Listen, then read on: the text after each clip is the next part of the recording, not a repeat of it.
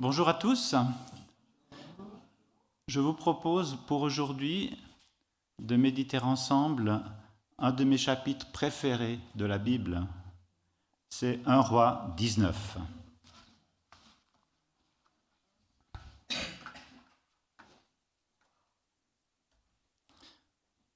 Alors je vais vous donner le sommaire, je ne vais pas vous prendre par surprise.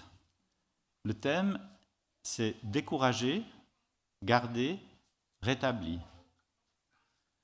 Et dans ce premier thème, je vais rajouter un mot à découragement, c'est surpris par le découragement. Nous allons lire donc le texte de 1 roi 19 en trois étapes.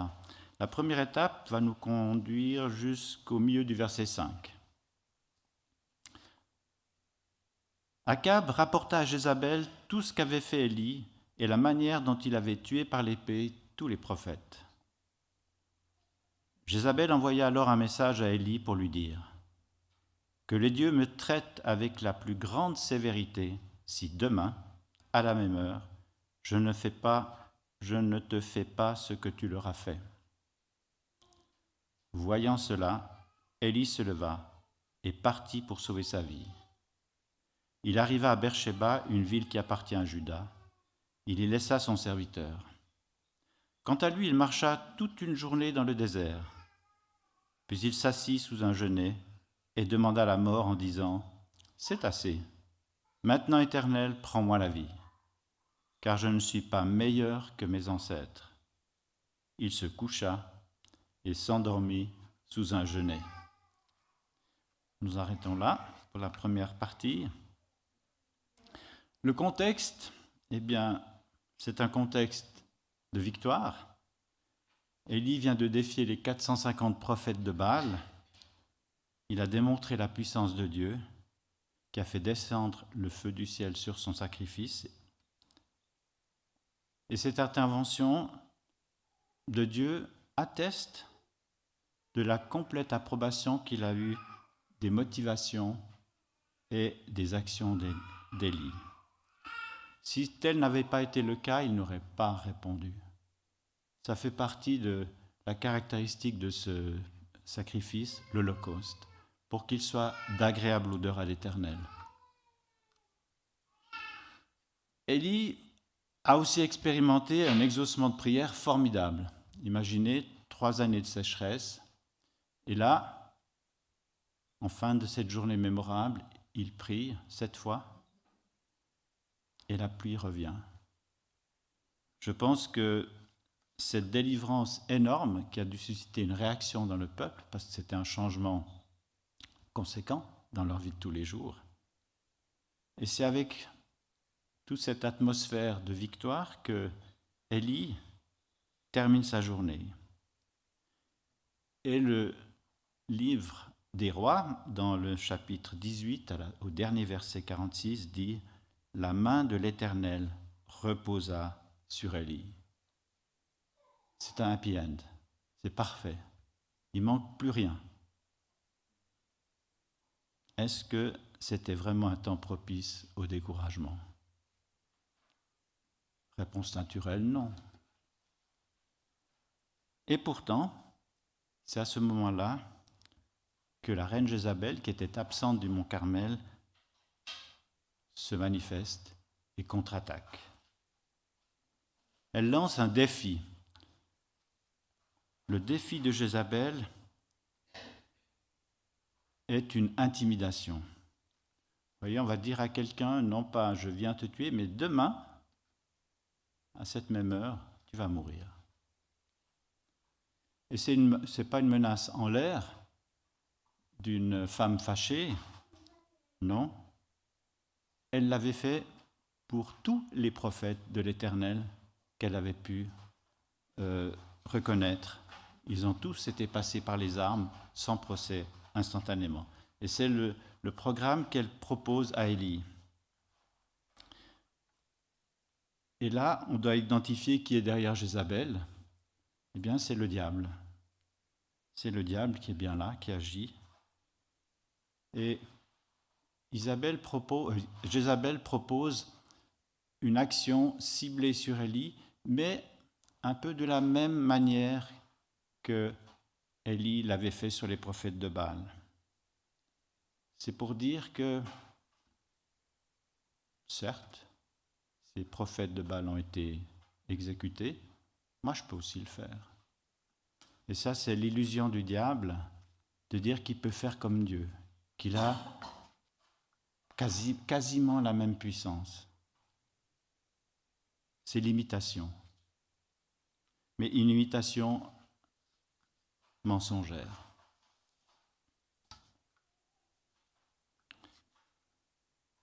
Le prophète est-il vulnérable ce lendemain? En réfléchissant,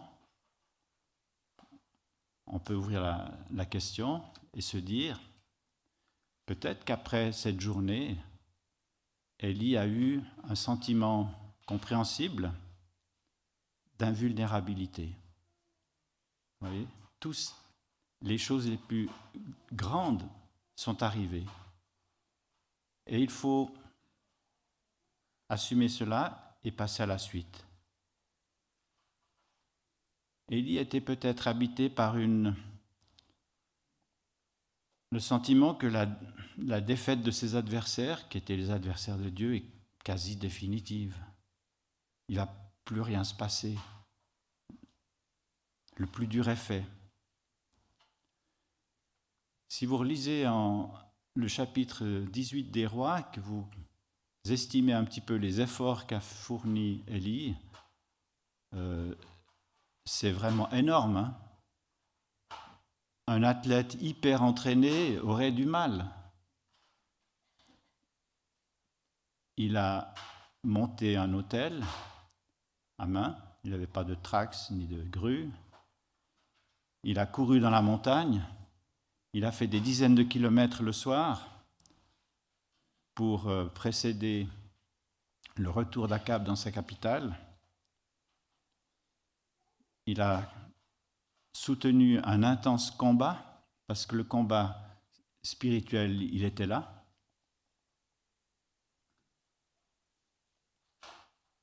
Et Jézabel a choisi quelque chose de subtil, parce qu'en annonçant qu'elle le ferait tuer le jour suivant, elle va inciter, inciter Élie à fuir.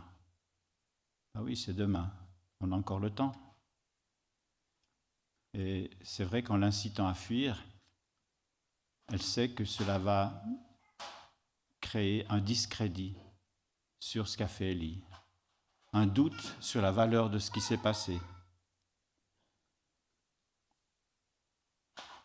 Et là, on doit annoncer la couleur, le prophète va droit dans la défaite. L'intercesseur et le combattant infatigable qu'on a connu, ici, fait front avec ses propres moyens. Il agit en personne autonome. Il évalue la situation seul. Il est comme déboussolé, groggy, après ce qu'il il entend de la reine. Il est dans l'incompréhension devant la patience que Dieu met pour traiter le cas d'Akab et de Jézabel. Et ça, c'est quelque chose d'incompréhensible. Pourquoi Dieu est-il si patient avec ces personnes si mauvaises? Ça, c'est un mystère qu'il ne peut pas comprendre. On était à bout touchant d'une victoire totale. Mais ce matin, que fait Dieu? Où est Dieu? Où est le Dieu qui m'a fait venir ici, qui a opéré tous ces miracles Où est Dieu alors que le peuple, d'un commun accord, a décidé de revenir à Dieu? Et là, devant le, dernier obstacle, Dieu est silencieux. Élie le prophète, là, va douter de sa mission. Il va décider seul de quitter le terrain du combat où Dieu l'a placé. Et cela pour sauver sa vie. C'est assez paradoxal. On avait l'impression que rien ne pouvait ébranler Élie. La mort ne lui faisait pas peur. C'est pas exactement la peur de la mort qui l'a fait partir, c'est la peur d'être tué par Jézabel, par une personne qui représente l'ennemi de Dieu. Et là, curieusement, Élie n'a pas invoqué le nom de l'Éternel, il ne l'a pas consulté, et dans ces conditions, bien, la défaite est consommée. Il s'enfuit. C'est une solution humainement raisonnable. Lorsqu'on est coincé de partout, il reste la fuite. Il est tombé dans ce panneau, il fuit. Au début, il fuit avec son serviteur. Mais après environ 150 km, vérifié sur la carte, imaginez, il va laisser son serviteur et il va continuer à courir dans le désert. 150 km. Et là, il s'arrête, une fois qu'il est dans le désert. Et il s'adresse enfin à Dieu. Alors, ce n'est pas quelque chose de très développé, mais de très clair et net. Verset 4, il dit, C'est assez. Maintenant, Éternel, prends-moi la vie, car je ne suis pas meilleur que mes ancêtres. Point.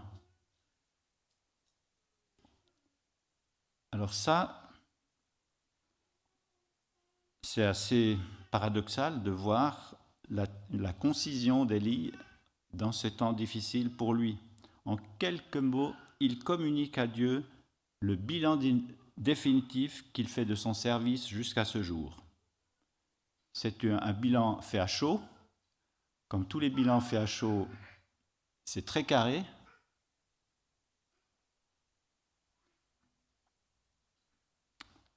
En gros, c'est assez c'est le bilan du service. En gros, trop, c'est trop. Dieu lui en demande trop. Il a déjà assez donné pour Dieu pour ne pas devoir encore être menacé et devoir supporter les menaces sur sa vie. Maintenant, il pense qu'il est à la limite de ce qu'il pouvait supporter. Il ne peut pas supporter plus. Il démissionne. Et il n'a qu'une seule demande à Dieu. Prends ma vie.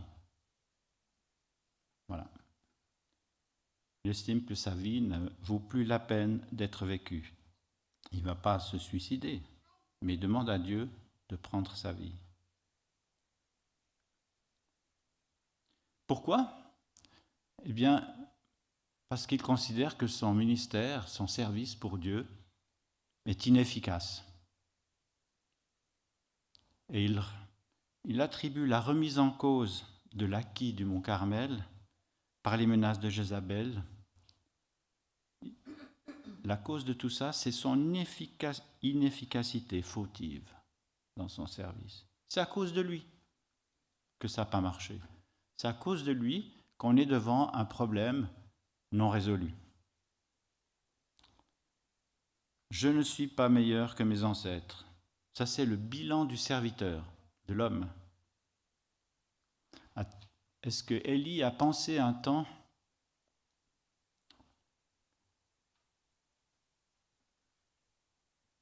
qu'il était meilleur que les prophètes qui l'ont précédé? Ou qu'il devait être meilleur que les, prophètes qui l'ont précédé? Est-ce que c'était ça que Dieu lui demande?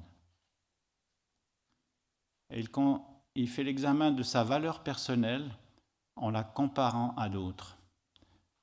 Et ça, c'est un piège pour tout croyant, c'est de se comparer et de s'évaluer en comparaison avec les autres. C'est destructeur. C'est très destructeur. Il va faire donc ce jugement de valeur. Le jugement de valeur, ça c'est l'idée du diable. Hein t'es passé bon, t'as fait ce que t'as pu, c'est pas pour toi. Il y en a d'autres plus doués. Pourquoi tu t'acharnes?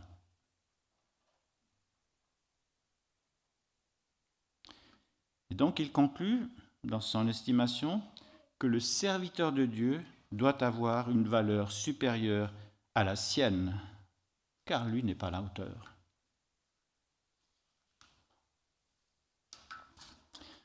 Et là, nous avons la plupart des éléments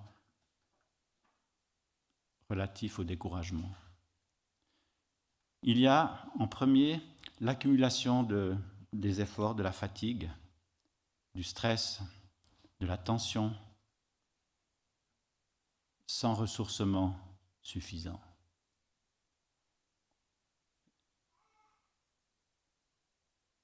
Et ça, c'est typique de ce qui peut intervenir dans le cas d'un combat spirituel long, intense, et de niveau euh, de tension élevé, l'accumulation de la fatigue. Je ne sais pas si vous vous rappelez, dans l'histoire d'Israël, Moïse, un temps, était superchargé. Et son beau-père lui a dit, écoute, Moïse, il faut que tu délègues. Il faut que tu partages tes responsabilités avec d'autres, établis des chefs dans le peuple, des chefs de dizaines, de centaines, etc., des chefs de famille. Et Moïse, qui a écouté son beau-père, s'en est trouvé allégé et il a pu mener mieux sa tâche. Ça a été de même dans l'Église primitive, quand les apôtres étaient surchargés, eh bien, la proposition de nommer des diacres a été faite et ça a été pour le bien de l'Église. Les, apôtres ont pu vaquer à leurs tâches pastorales et les diacres, qui avaient des qualifications euh, spirituelles euh, nécessaires, eh bien, ont été appelés pour toutes les tâches pratiques, accumulation de la fatigue. Deuxième chose, l'intrusion rapide de l'ennemi de nos âmes, le diable. Lui, il attend le moment favorable. Et le moment favorable, ça peut être après une immense bénédiction qui nous donne l'impression que nous ne risquons plus rien. Et là, c'est là qu'il va intervenir. Il va attaquer par surprise sur nos points faibles et nous tromper par rapport à sa puissance. Il y a aussi notre propension naturelle, tout comme Élie, hein, à avoir un jugement personnel basé souvent sur une échelle de valeurs et non pas sur les faits eux-mêmes. Et le jugement, on peut le faire sur tous nos engagements pour l'œuvre de Dieu ou notre service, en se disant, euh, oui, ah, il y, a tel et tel, il serait plus doué que moi pour faire ça. Moi, c'est trop. Je ne suis pas capable.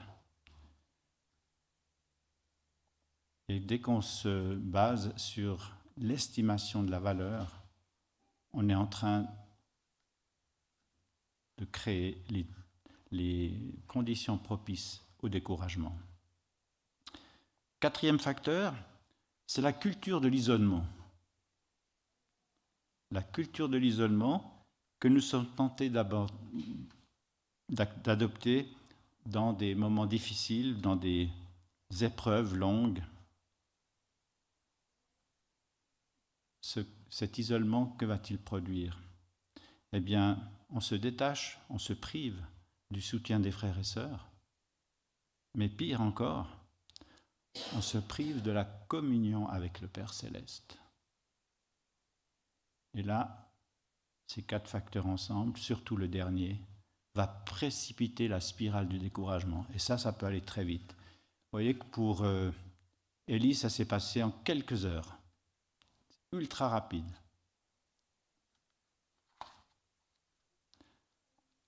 Sommes-nous chacun en danger de découragement? Oui, à cause de notre nature humaine. Et que dit l'Écriture par rapport à ce qu'elle nous donne comme avertissement? On trouve dans 1 Corinthiens 10 cette euh, mention de l'apôtre Paul en parlant de ce qui s'est passé du temps de l'Ancien Testament et qui nous est rapporté par les Écritures. Tous ces faits leur sont arrivés pour servir d'exemple. Ils ont été écrits pour notre instruction, à nous qui sommes parvenus à la fin des temps. Ainsi donc, que celui qui croit être debout fasse attention à ne pas tomber. Et l'exemple que nous donne l'Écriture, c'est celui d'Élie. Élie, c'est le top du prophète. C'est le prophète le plus cité dans l'Écriture. C'est le prophète qui était sur la montagne de la transfiguration. Et Dieu a voulu que ces moments difficiles pour lui nous soient rapportés. C'est arrivé à Élie, à ça peut nous arriver. Élie est ce prophète dit de la même nature que nous. Jacques 5, 17. Il y a d'autres passages qui nous rappellent que pour résister au diable, eh bien, il faut utiliser tous les moyens dont nous disposons. Et en Éphésiens, Paul dit Revêtez-vous de toutes les armes de Dieu afin de pouvoir tenir ferme contre les manœuvres du diable. Il dit un peu plus loin, c'est pourquoi prenez toutes les armes de Dieu afin de pouvoir résister dans le jour mauvais et tenir ferme après avoir tout surmonté. Quand on a été dans un long et difficile combat spirituel, il y a le après. Il faut encore tenir ferme après. Alors maintenant, est-ce que les moyens sont proportionnés entre ceux du diable et ceux de Dieu? Alors c'est ce que le diable aimerait nous dire. Il aimerait nous dire, je suis presque aussi fort que Dieu. Un chouïa seulement de différence, quasi la même chose. Ça c'est le mensonge. L'apôtre Jean dit, un verset qui a fait du bien à tant de croyants, vous, petits enfants, vous êtes de Dieu, et vous avez vaincu ces prétendus prophètes, parce que celui qui est en vous est plus grand que celui qui est dans le monde. Ça, c'est pas quelque chose de relatif. Dieu est infiniment plus grand que celui qui est dans le monde. Celui qui habite vos cœurs est infiniment plus grand que celui qui est dans le monde. Mais le diable aimerait nous faire douter de ça. Donc, il est bien là, il essaye, mais, comme dit l'Écriture aussi, tout ce qui est né de Dieu, c'est-à-dire les enfants de Dieu, triomphe du monde, donc triomphe du menteur. Incompréhension. On va revenir brièvement sur l'incompréhension d'Élie vis-à-vis de ce que Dieu fait. Dieu a avancé avec le peuple et là, il fait une pause. Il va traiter le cas d'Akab et de Jézabel. Ils vont connaître des fins difficiles.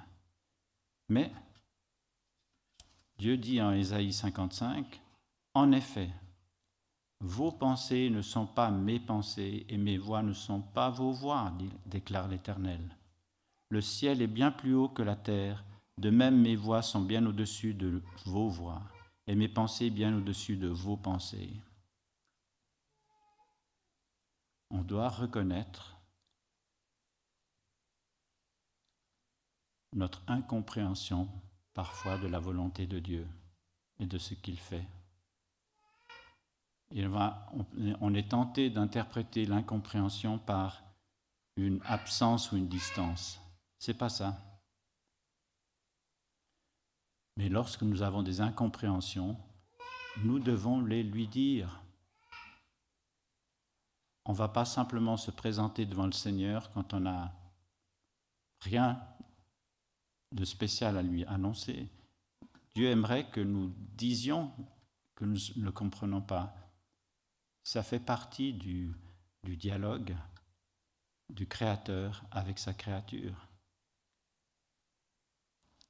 Et lorsque nous avouons nos incompréhensions, eh bien, il y a une chose que, qui est déjà un bienfait énorme, c'est que nous le faisons dans sa présence. Et c'est sa présence qui fait, qui produit un effet. Et lorsque nous doutons de ce que nous faisons pour lui, eh bien on peut le lui dire, c'est lui qui va juger, c'est pas nous. Il va le juger avec d'autres critères. Gardé par le Père. Alors j'ai mis sur mon papier, quand on voit tout ce que le Seigneur a fait pour Élie, je dirais gardé par le Père qui agit avec lui comme un père et une mère. C'est vraiment une parentalité complète qu'exerce Dieu. On lit depuis le milieu du verset 5 jusqu'au verset 14, le texte d'un roi 19, pour aller une étape d'après.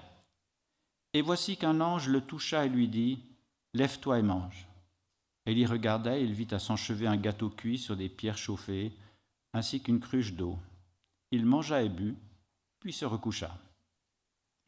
L'ange de l'Éternel vint une deuxième fois, le toucha et dit, Lève-toi et mange, car le chemin est trop long pour toi. Il se leva, mangea et but. Puis avec la force que lui donna cette nourriture, il marcha quarante jours et quarante nuits jusqu'à la montagne de Dieu, jusqu'à Horeb. Là il entra dans la grotte et y passa la nuit. Or la parole de l'Éternel lui fut adressée.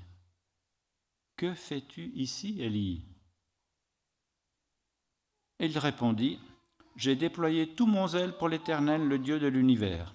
En effet, les Israélites ont abandonné ton, alliance, ils ont démoli tes autels, et ils ont tué tes prophètes par l'épée. Je suis resté, moi seul, et ils cherchent à m'enlever la vie. L'Éternel dit, Sors et tiens-toi sur la montagne devant l'Éternel. Et l'Éternel va passer. Devant l'Éternel, il y eut un vent fort et violent qui déchirait les montagnes et brisait les rochers. L'Éternel n'était pas dans le vent. Après le vent, il y eut un tremblement de terre. L'Éternel n'était pas dans le tremblement de terre. Après le tremblement de terre, il eut un feu. L'Éternel n'était pas dans le feu. Après le feu, il y a eu un murmure, doux et léger. Quand il l'entendit, Élie s'enveloppa le visage de son manteau, sortit et se tint à l'entrée de la grotte. Et voici qu'une voix lui fit entendre ces paroles. Que fais-tu ici, Élie? Il répondit, J'ai déployé tout mon zèle pour l'Éternel, le Dieu de l'univers. En effet, les Israélites ont abandonné ton alliance, ils ont démoli tes autels, ils ont tué tes prophètes par l'épée. Je suis resté moi seul, et ils cherchent à m'enlever la vie.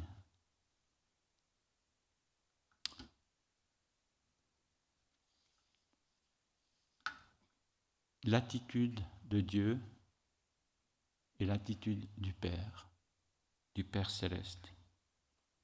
Dans la première partie du voyage, les premiers 150 km ou 180 km en ligne droite, c'est un choix d'Élie. À partir de maintenant, les plus de 350 km qu'il va faire dans le désert, ça, c'est à l'initiative de Dieu. Donc vous voyez, il a marché plus de 500 km en quelques jours. Et là, c'est Dieu qui a choisi le lieu de destination. Ce n'est plus une fuite solitaire, c'est un rendez-vous avec l'éternel Dieu Tout-Puissant. Et ce rendez-vous aura lieu en toute sécurité pour Élie. attitude de père. Dieu ne répond pas à l'amertume d'Élie du tac au tac, comme on fait dans un match de tennis. Il ne lui fait pas de reproche. Il ne le repousse pas. il le laisse finir d'épuiser ses ressources personnelles. Il le touche avec douceur par la main de l'ange. Ça, c'est la première étape.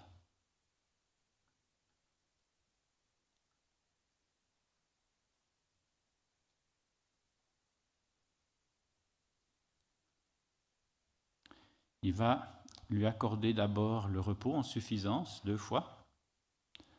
L'ange ensuite va le restaurer avec abondance, deux fois. Et ainsi, Dieu va le mettre à l'abri à l'arrivée dans, une caverne. Maintenant, Élie se trouve à nouveau sur le terrain de Dieu, c'est-à-dire là où Dieu l'a appelé à être.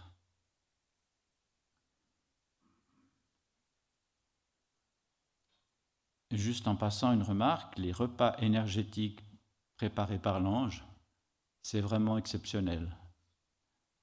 Parce que 40 jours et 40 nuits, ce n'est pas de la poésie, c'est un fait, c'est ce qui s'est passé.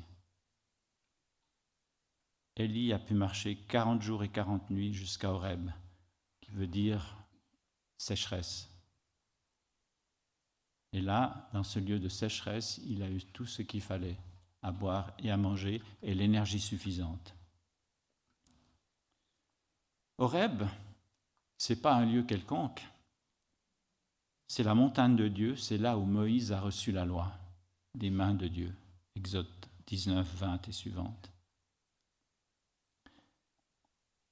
Élie a marché 40 jours et 40 nuits en solitaire. J'imagine pas qu'il ait marché en ligne droite. Il a dû zigzaguer pour faire ses 40 jours et 40 nuits, puisqu'on estime la distance qu'il a parcourue se faisait habituellement en un peu moins de deux semaines. Alors j'imagine Élie, dans sa marche, faire tourner dans sa tête tout ce qui s'est passé. Qu'est-ce que je vais dire à Dieu? Comment je vais lui expliquer ce que j'ai vécu, ce que j'ai ressenti, que va-t-il se passer? Donc il a le temps de mûrir sa réflexion et de se préparer à rencontrer Dieu. Souvenons-nous que le, désert, il n'y a pas qu'Élie qui l'a connu, mais le peuple d'Israël, quand il est sorti d'Égypte, a connu aussi le désert. Le Christ avant son ministère, a aussi passé dans le désert où il a été tenté par le diable. Et nous lisons l'effet du désert en lisant Deutéronome, où l'on voit là l'expérience du peuple d'Israël. Souviens-toi de tout le chemin que l'Éternel ton Dieu t'a fait faire pendant ces quarante années dans le désert. Il voulait t'humilier et te mettre à l'épreuve pour connaître les dispositions de ton cœur et savoir si tu respecterais ou non ses commandements. Il t'a humilié, t'a fait connaître la faim, il t'a nourri de la manne que tu ne connaissais pas et que tes ancêtres non plus n'avaient pas connue, afin de t'apprendre que l'homme ne vit pas de pain seulement, mais de tout ce qui sort de la bouche de l'Éternel. Élie a vécu une épreuve permise par Dieu qu'il a amené au bout de ses possibilités humaines. Et l'épreuve du désert, c'est une épreuve qui n'est pas étonnante chez le croyant. Traverser le désert, c'est quelque chose que soit nous avons déjà connu, soit que nous connaissons maintenant soit que nous, sommes susceptibles de connaître encore. Mais voyez que dans l'épreuve du désert, Dieu n'est pas loin. Il y a l'ange de l'Éternel qui est là, qui nous touche. C'est pour montrer que c'est concret, ce n'est pas une vision. Il y avait vraiment quelqu'un qui était là.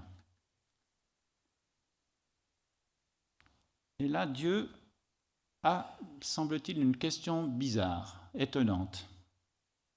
Il dit, Que fais-tu ici, Élie?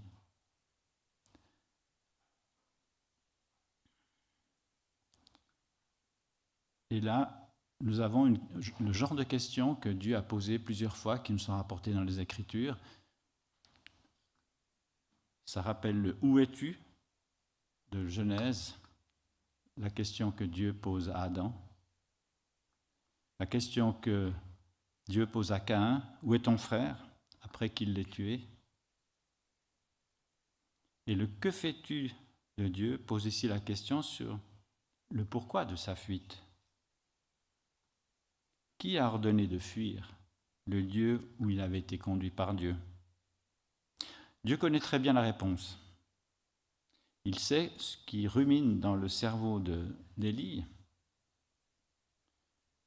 Cette pensée en boucle, on va dire, qui l'empêche de voir objectivement sa situation et même d'écouter Dieu. Donc Élie ne répond pas à la question. Il veut donner sa version des faits. Il veut justifier ce qu'il a fait. Il l'a préparé et ruminé pendant de nombreux jours. Il propose à Dieu de faire le bilan de son service.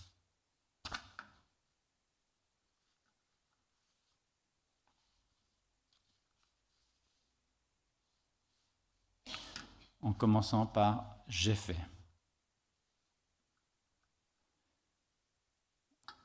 on peut considérer que le type de réponse que fait Lee correspond un peu à une réponse d'employé à son patron.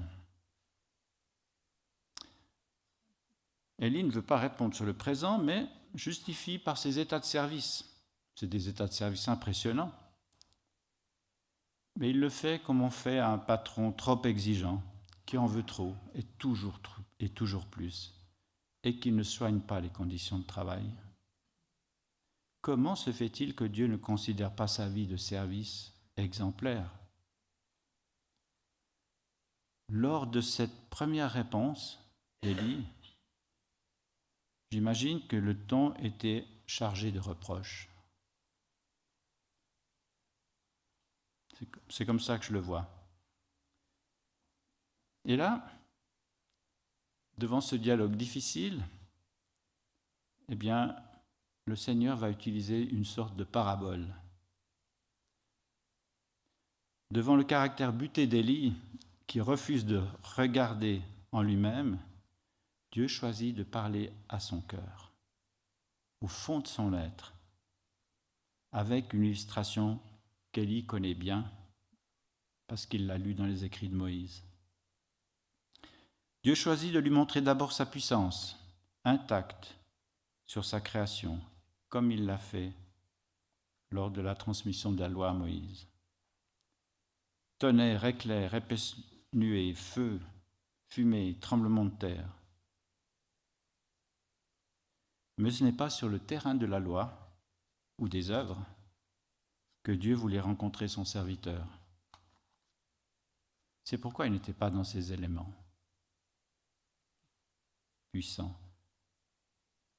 Dieu voulait le rencontrer autrement. Et c'est ce que Dieu fait aussi pour nous. Il aimerait nous rencontrer tous autrement. Le terme de Père céleste n'est pas un terme poétique. Ce n'est pas une illustration idéale. C'est ce que Dieu propose à chaque croyant. Il propose l'adoption, lui comme Père et nous comme enfants.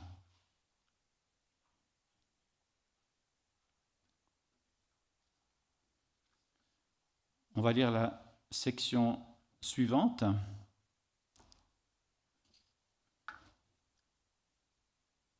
Pour aborder le, dernier point rétabli par la grâce et nouveau départ. Verset 15. L'Éternel lui dit, Vas-y, poursuis ton chemin dans le désert jusqu'à Damas. Une fois arrivé là-bas, tu consacreras par onction Azaël comme roi de Syrie. Tu consacreras aussi par onction Jéhu, le petit-fils de Nimshi, comme roi d'Israël, et tu consacreras par onction Élisée, le fils de Shaphat, d'Abel Mehola, comme prophète à ta place. Celui qui échappera à l'épée de Hazaël, Jéhu le fera mourir, et celui qui échappera à l'épée de Jéhu, Élisée le fera mourir. Mais je vais laisser en Israël sept mille hommes. Ce sont tous ceux qui n'ont pas plié les genoux devant Baal et dans la bouche ne l'a pas embrassé. Élie partit de là et il trouva Élisée, le fils de Shaphat, en train de labourer. Il y avait devant lui douze paires de bœufs et lui-même se tenait près de la douzième. Élie s'approcha de lui et jeta son manteau sur lui. Élisée abandonna ses bœufs et courut après Élie. Il lui dit, Laisse-moi embrasser mon père et ma mère et je te suivrai. Élie lui répondit, Vas-y et reviens. Pense en effet à ce que je t'ai fait. Après s'être éloigné d'Élie, Élisée prit une paire de bœufs qu'il offrit en sacrifice. Avec le bois de leur attelage, il fit cuire leur viande et donna à manger au peuple. Puis il se leva, suivit Élie et fut à son service.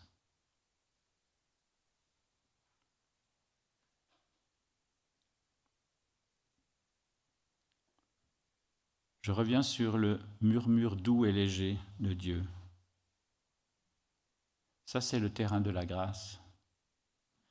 Par rapport aux croyants découragés, le, Christ, par son esprit, ne nous accuse pas. Il vient sur le terrain de la grâce.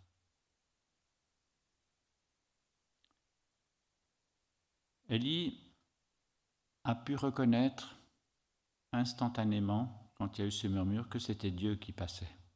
C'est pour ça qu'il s'est couvert. Et c'est cette voix de Père céleste, douce, qui va reposer à Élie cette deuxième fois la question Que fais-tu ici? Et je crois que dans la deuxième réponse, identique à la première, il y avait certainement plus de douleur que de reproche, moins de certitude dans la bouche d'Élie. Nous ne savons rien du cœur à cœur qui a eu lieu certainement après entre Dieu et Élie, mais nous voyons dans les perspectives que Dieu montre à Élie que c'est lui, Dieu, l'Éternel Tout-Puissant, qui va assumer le poids du service. Tout le faire, c'est Dieu qui va l'assumer, ce n'est pas le prophète. Il décrit à Élie son plan pour les années qui viennent. C'est un plan très large où Dieu montre qu'il va s'occuper aussi des affaires du monde, il va s'occuper du royaume d'Israël, il va s'occuper des royaumes alentours. Et là, il montre à Élie la perspective et le temps long qui sont la préoccupation de Dieu. Ce n'est pas le temps immédiat uniquement, mais c'est tout ce qui va venir, ce qui va venir après, après, encore après. Parce que le Dieu Père céleste d'Élie est aussi l'éternel Dieu Tout-Puissant, l'éternel des armées.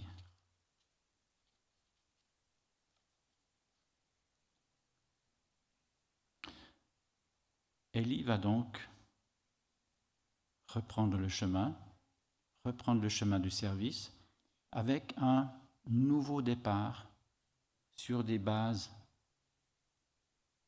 plus profondes, Et ceci nous montre le, bienfait de cette traversée du désert. Ça produit quelque chose qui fait que le prophète va plus ressembler au modèle du croyant. Et pour nous, croyants, au-delà du Nouveau Testament, eh bien, cela va nous permettre de ressembler de mieux en mieux à ce que Dieu aimerait pour nous, c'est-à-dire que nous ressemblions tous à l'image de son Fils. Et l'Écriture nous dit qu'il va y parvenir avec tous les croyants. Il n'en manquera aucun.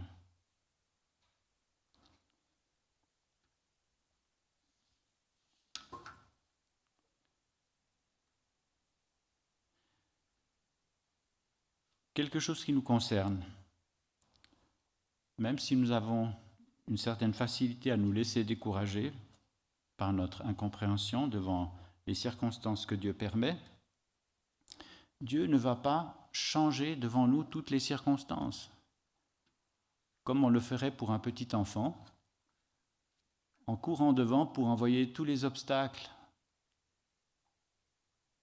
L'enfant doit apprendre à, les éviter. Il doit aussi faire confiance à ses parents qui vont lui désigner les plus importants. Dieu aimerait que nous puissions, au travers d'une expérience de désert, eh bien, nous laisser enseigner pour pouvoir nous les supporter, les surmonter, non pas par nos propres forces, mais en les surmontant au moyen de l'aide de Dieu lui-même par son esprit. Le Saint-Esprit qui habite en nous, c'est aussi une réalité. C'est pas quelque chose de symbolique. L'Esprit Saint qui est en nous, si on lui laisse la possibilité d'intervenir, eh bien, si on lui cède toute une série de prérogatives que peut-être nous nous accordons qu'à nous-mêmes, eh bien, il va nous permettre de grandir et de surmonter avec son aide tout ce qui peut nuire à notre communion avec Dieu. Quand on, lit les psaumes, on voit que le, psalmiste, au départ, il, a des gros ennuis, même parfois des ennuis formidablement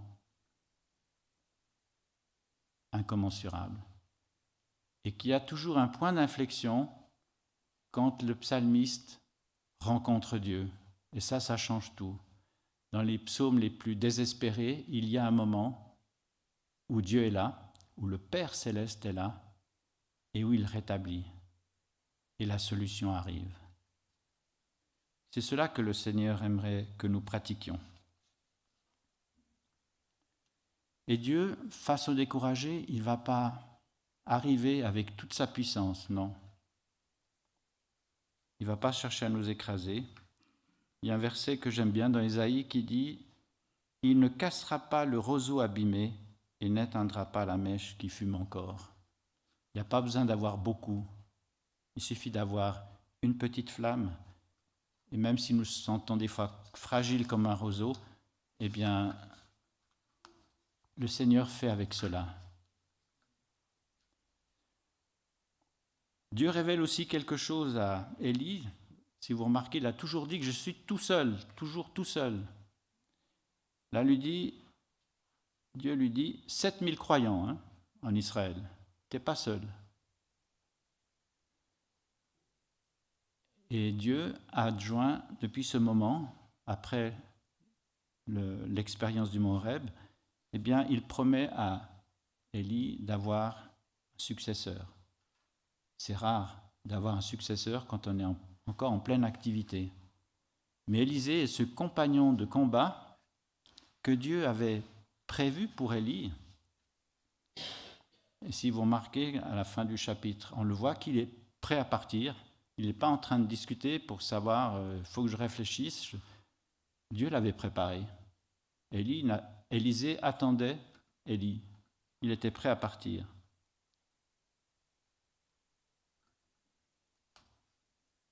J'arrive à la conclusion.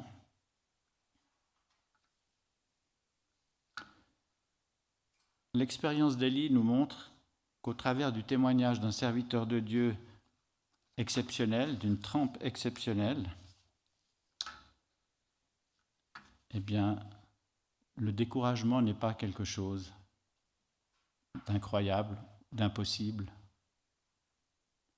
Le découragement est donc lié à notre nature humaine et nous concerne donc tous.